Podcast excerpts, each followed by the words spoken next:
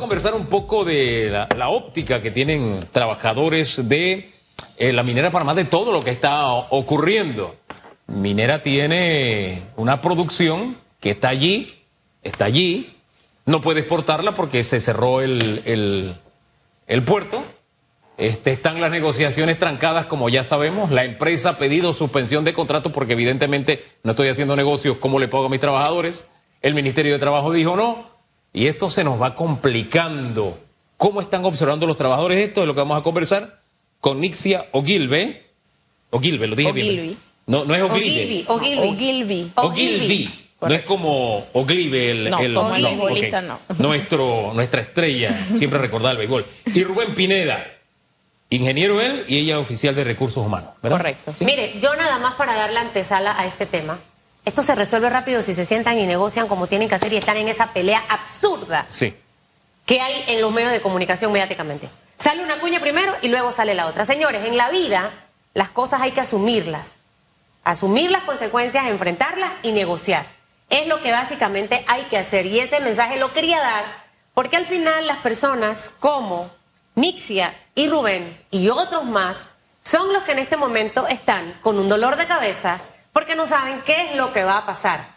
No está dentro de su círculo de influencia el poder resolver este tema, pero definitivamente que hacia allá es básicamente y va a ser siempre mi llamado. En este momento crucial e importante. Y añado, porque como decía, usé la frase cuando estuvo aquí el señor, el representante de gobierno, negociador, hombre, Ebrahim Abad. Le dije que hay una, una frase india que, de allá de la India, que dice que cuando dos elefantes pelean, el que sufre la hierba. Y ustedes son la hierba. Por eso me interesa conocer, más allá de lo que yo piense o considere, qué opinan ustedes de lo que está pasando y cómo les está afectando. Bueno, en este momento el tema de la negociación, nosotros eh, no nos habíamos pronunciado antes por el tema de la negociación entre el gobierno y la empresa porque era un tema meramente de ellos y ellos tienen que velar por el mejor interés para todos. No nos habíamos, pero el tema de que nos cerraran el puerto es un tema crucial en el cual ya todos nos vimos afectados. ¿Por qué? Porque al cerrar el puerto, las empresas se llenaron los, los depósitos de, de lo que se produce y al llenarse los depósitos no hay manera de que dónde vas a seguir echando. Entonces tienes que parar todo. ¿El personal del puerto en este momento está o no trabajando? Están algunos trabajando, pero están en, en tema de fase de mantenimiento. Pero no solo el personal del puerto, el personal de la planta de molino donde se procesa y del personal de los equipos pesados que son los que extraen. O sea, ellos no tienen nada que hacer. en este ¿Cuántas personas estarían en esos grupos que nos acaba de mencionar Nix? esos tres grupos juntos pueden estar sumando entre 1.500 y 2.000 personas. Esas 1.500 o 2.000 personas en este momento, y yo la voy a ir interrumpiendo para poder aprovechar la entrevista, están cobrando, no están cobrando, los que sí están trabajando, los que no están trabajando. Eh, o sea, ¿cómo es la realidad? Porque estar en un lugar donde el puerto está cerrado, no puedo trabajar, la empresa cómo va a pagar. En este momento todos los colaboradores están percibiendo sus salarios, pero están mandando a la gente de vacaciones, porque no hay, no, no tienen una, un trabajo productivo en ese momento en la empresa y nos están mandando de vacaciones, pero hay muchos compañeros que no tienen vacaciones y trabajan en esas áreas afectadas. ¿Y qué hacen con esos que no tienen vacaciones? Los que no tienen vacaciones hasta ahorita se les está manteniendo, la empresa está como que tratando de ser un poco equitativa, de que los que más tienen son los primeros, pero y cuando llega el momento en que ya no pueden y tienen que mandar a todos, ¿qué va a pasar con De ahí surgió la figura, la petición de la suspensión de contratos que pedía la empresa que bueno, es una petición salomónica porque lo suspendo mientras está esta situación y no pierdes el trabajo. Sin embargo, de parte del trabajador también hay un perjuicio cuando se suspende el contrato. Correcto. Para nosotros el tema de la suspensión es un tema difícil porque en pandemia ya lo pasamos, no te quitas, no pierdes el trabajo, pero tampoco puedes trabajar para otro empleador. Y no tienes ingresos. No tienes ingresos. Entonces el tema es ese. Si no tienes ingresos, ¿cómo alimento a mi familia? ¿Cómo pago mis deudas? Tenemos casas, carros que pagar. ¿Cómo hacemos en estos casos? ¿Qué les ha dicho eh, eh, la empresa a ustedes, en realidad Nixia? Porque si yo trabajara en minera, yo estuviera súpermente preocupada. Yo tengo hipotecas, tengo cosas que pagar, tengo que comer, tengo que pagar la luz, a nadie le va a importar el enredo que tiene minera y el gobierno. Entonces, eh, porque obviamente como sabiamente dices, va a llegar un momento que ya no va a haber vacaciones ni tiempo que se pueda poner y al final, ¿qué va a ocurrir? O sea, mientras estas negociaciones andan, definitivamente que la empresa responsablemente debe tener plan A, plan B y plan C. ¿Cuál ha sido esa postura frente a la preocupación de ustedes de lo que pudiera pasar? Eh, y obviamente entendiendo los pros y los contras de contratos suspendidos. Ok, la empresa, como la negociación no estaba afectando a la producción, o sea, la empresa estaba, eh, los barcos estaban dando, el puerto estaba dando, todo estaba bien. El tema es que ahora ellos no tienen un ingreso. Entonces, lo que no sabemos los empleados es hasta cuándo la empresa va a poder seguir pagando. Eso se lo han preguntado a la empresa. Por eso te preguntaba que, qué les ha dicho a la empresa. Vamos a aguantar un mes más, dos meses más. Ahorita nosotros el día de ayer le hicimos una entrega formal a la empresa de un cuestionamiento de seis páginas que elaboramos los colaboradores, los no sindicalizados y los sindicalizados, los proveedores. Elaboramos un cuestionario o preguntas. ¿Qué, preguntas? ¿Cuáles son las seis preguntas? Seis páginas de preguntas. Seis páginas Había muchas preguntas. Y dentro la más importante. La más importante para nosotros es hasta cuándo esto, cuánto tiempo falta para que ellos terminen la negociación y hasta cuándo aguantamos esto. Yo no sé si allí estaba esta pregunta, me pueden eh, buscar como asesora. Si estaba esta pregunta, con todo el dinero que ha percibido la empresa durante todos estos años, una empresa tiene que tener esa seguridad eh, económica para sus empleados. Cuando una empresa chiquita, mediano o grande, tiene que tener un colchón para liquidaciones, vacaciones, etcétera, etcétera, etcétera. Una empresa como esta, que en realidad sus ingresos de todos los años que ha estado en Panamá, más allá de lo que ha aportado al gobierno, ha percibido muchos ingresos, pensaría yo que mientras que toda esta situación se resuelve, debiera tener, no sé si esa pregunta estaba allí, pero yo la hubiese incluido, eh, tuviese un colchón para poder garantizar al menos a los colaboradores que no se afecten mientras este tema se resuelve. Porque al final, Nixia y mi querido Rubén, mientras esta situación no se resuelva, son ustedes, el resto de los colaboradores y las personas que dependen de los que trabajan en la mina, los que se van a ver afectados. Esa pregunta estaba, eh, esa conversación la han tenido. Ok, el tema aquí es no tanto que si la empresa tiene un colchón, porque ese colchón se acaba en algún momento. Y los gastos que tiene, de, nada más la planilla es 38 millones por mes. Entonces, ¿cuántos meses va a aguantar la empresa? La pregunta está de cuánto tiempo aguantará, pero aparte de esto, ellos tienen la inversión no la hicieron porque ellos lo tenían en el bolsillo, ellos tienen préstamos y otras cosas que pagar, más el costo operativo. Y ustedes les han este, hecho ver, perdón, a la empresa que también mientras todo esto ocurre, están, dejando, están afectando sus 38 millones de dólares al mes, están afectando sus intereses en los bancos que también están pagando tarde sus préstamos. O sea, no sé si por parte de los colaboradores, porque en el mundo existimos empleados razonables y, que al final nosotros somos como un, vehículo para tratar de que esto se pueda mejorar. Sí, en, este momento nosotros teníamos, la empresa hizo una línea para que todos los colaboradores, porque ya estamos teniendo problemas con los bancos a partir del mes de diciembre, que se empezó a poner fuerte el tema de que empezaron a hablar de la negociación, los bancos empezaron a decirle a los empleados de Minera Panamá que todo estaba suspendido. Los que estaban listos para entregarle sus casas, los bancos dijeron parado todo hasta que esto se resuelva. Entonces la empresa abrió una línea en la cual los colaboradores llamaron, dieron todas sus interrogantes y sus quejas y ellos están tratando, entendemos que la empresa hizo, estaba tratando de hablar con el, el que reúne a los bancos. Eh, la, superintendencia. la, superintendencia. de bancos para ver cómo se podía resolver este tema para no, en el favor de nosotros, porque al final nos afecta. Entonces ellos han estado tratando de tener mecanismos, medios. El tema de que estamos teniendo por lo menos un estrés total todos los días, llegar al trabajo y no saber ¿Qué va a pasar si mañana me van a llamar que estoy de vacaciones o que estoy suspendiendo? ellos o si me liquidan y, no me dan mi plata. E-, porque no hay dinero. Ese es el punto, que no queremos llegar a ser un petaquilla otra vez. Y en esa parte humana es la que yo me centro. Y para mí es importante conocer ese sentimiento de ustedes porque eh, entrar en consideraciones respecto a la empresa, sí. Oye, es una empresa que no sacó 10 centavos para ponerla, para invertirla. Y no, y no, como usted lo dijo, no es algo que se tenía en el bolsillo porque uno desde fuera puede decir, ah, la empresa se puede manejar de esta manera o el gobierno de aquella manera. Espérate, la realidad la viven los que están allí. E insisto, ellos son dos colosos, ustedes son la hierba. Y eso que me acaba de decir al final, para mí es lo más importante.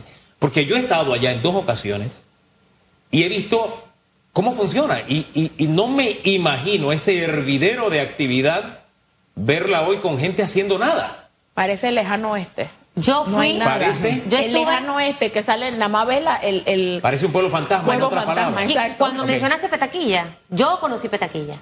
no queremos quedar O sea, así. yo sé lo que es cuando lo que brilla se convierte en nada. Hombre, Santa Rosa. Yo conozco lo que y pasa en se Santa Rosa. convierte en Tenemos los nada antecedentes. cuando no somos capaces de negociar.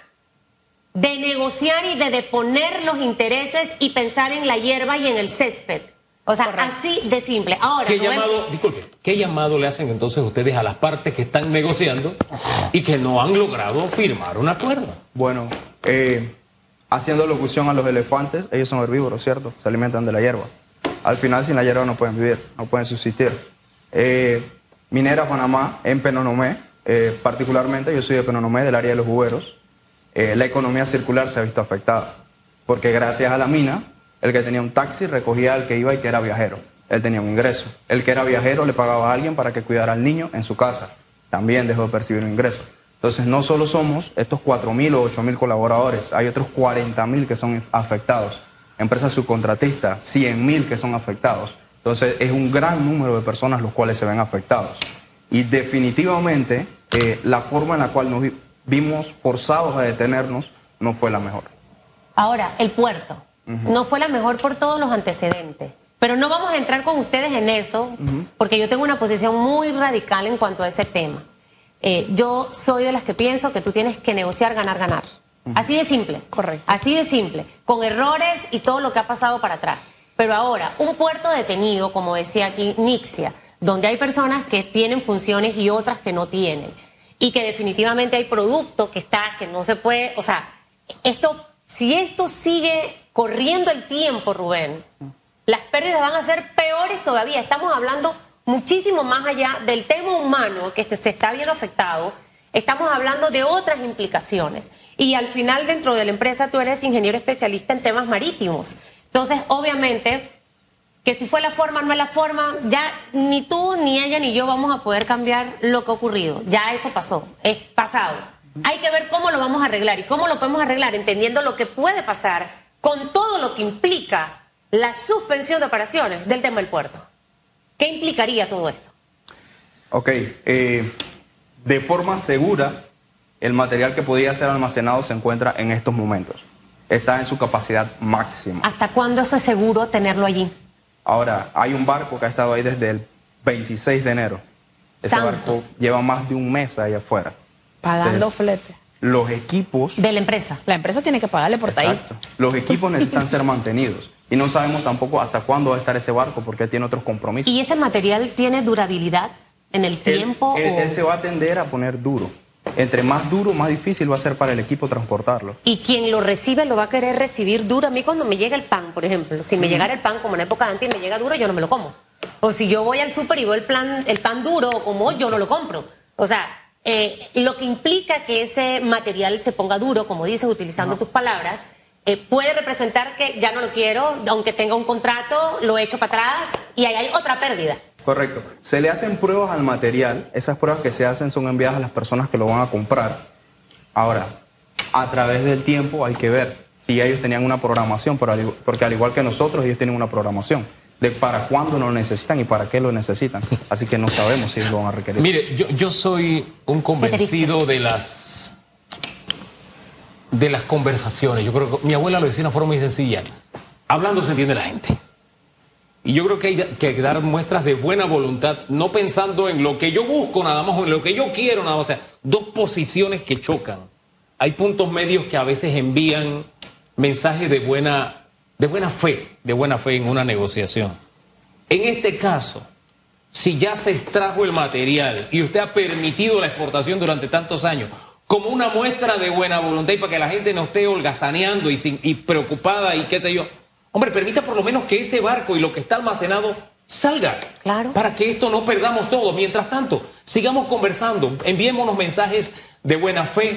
Por eso les preguntaba, ¿qué llamado le hacen ustedes a la parte que están negociando y que ahora mismo lo tienen con esta guerra de mensajes y uno se queda, espérate, esto es como un matrimonio donde Exacto. el esposo habla mal de la Igualito. esposa y uno dice, Idéntico. ¿cómo se van a entender si están desdiciendo el uno del otro? Ahí entonces se necesita alguien que diga, oye, bajen un poquito la voz, conversen, mira, da, da, buscar algún mecanismo. Por eso le decía, ¿qué le piden ustedes a las partes para que superemos eh, de donde estamos? En este momento, nosotros ayer tuvimos una reunión con el MISI porque está- fuimos primero a Autoridad Marítima, Autoridad Marítima le echó la bola al MISI y en el MISI ellos tienen el tema de lo que es el CNA.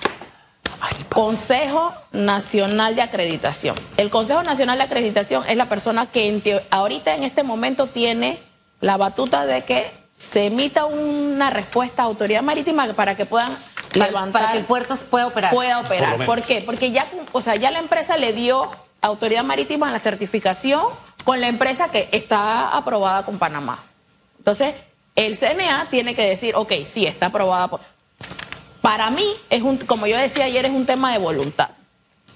La empresa te presenta este documento, que fue lo que le da la compañía que acreditó que las básculas y todo lo que dijeron estaba correcto. Este documento en esta esquina tiene unos numeritos que dice alcance de, acredi- de acreditación número LC020. Ese número es el tipo de acreditación que tiene la compañía para emitir este certificado. Y esa acreditación la dan las Esa autoridades. acreditación la da el CNA. Entonces yo me fui a la página del CNA y busqué las compañías acreditadas y dice que esta compañía está acreditada para ese numerito que dice LC020, está acreditada para emitir el certificado. Para Pero- mí, esto es facilito, yo lo veo así, si hay voluntad, esto es facilito. Según hay preguntas en cuanto a lo que dice el contenido del, del Sí. documento, pero si hubiese voluntad, la voluntad me dice, y mientras estamos viendo el contenido, si ya me lo presentaste, vamos a darte chance. Mire, es como, Insisto, buena voluntad. es como decía fe. Hugo, el matrimonio, pero si hay cosas que entorpecen ese divorcio o esa reconciliación, van a ocurrir temas como la suspensión del tema del puerto porque me agarro de cualquier cosa. Y, me voy a pasar unos minutos, sé que estamos pasados, es como cuando luego la mamá agarra y pone a los hijos a decir que el papá abusó de la niña y, y- y- y empiezan a inventar cosas y un desprestigio. Miren, yo les voy a decir algo, gobierno y la empresa, ambos están exactamente igual. Porque uno sale con una cosa buena y de repente sale una campaña por acá con otra cosa. Entonces, ah, mira, me, me dijo que sí vamos a hacer, ahora yo le saco otra campaña negativa y nos hemos pasado en eso todo este inicio de este año. Aquí hay personas que están siendo afectadas y realmente al final tiene que ser una negociación ganar-ganar. Si yo tengo voluntad, yo voy a ser transparente y voy a hacer las cosas de una manera correcta. No puedo decir una cosa y hacer otra porque eso es ser hipócrita. Y por en eso el bueno- mundo sí. hay un montón de personas con dobles discursos y eso conmigo no va. Entonces, ojalá que de verdad este tema se resuelva. Yo no quisiera estar en sus zapatos. Uy, no quisiera nadie. estar en su cabeza, llegar a la noche y pensar eh, en dormir, qué va a ocurrir. Eso es horrible y de verdad que eso no se lo deseo a nadie. Y ojalá que se pueda resolver. Y es bueno, y por eso, qué bueno tener las dos versiones. Porque cuando aquí se nos habló del tema del puerto, yo decía, espérate, aquí me falta una. Me falta una pieza del rompecabezas después de tantos años. Y si tú has permitido que una empresa acredite, es porque se está cumpliendo. Entonces, si tú tomaste una decisión a pesar de estar acreditado, es porque lo estás usando como una medida de presión. Y si nos vamos de presión en presión, La empresa también ha hecho medidas- todos. la empresa también ha hecho medidas de presión. Aquí vamos a perder, por eso le digo, si nos vamos de presión en Los presión. dos por eso le digo, hecho. si vamos de presión en presión. No nada el gobierno. Por eso le digo, si nos vamos de presión en presión, vamos a perder todos.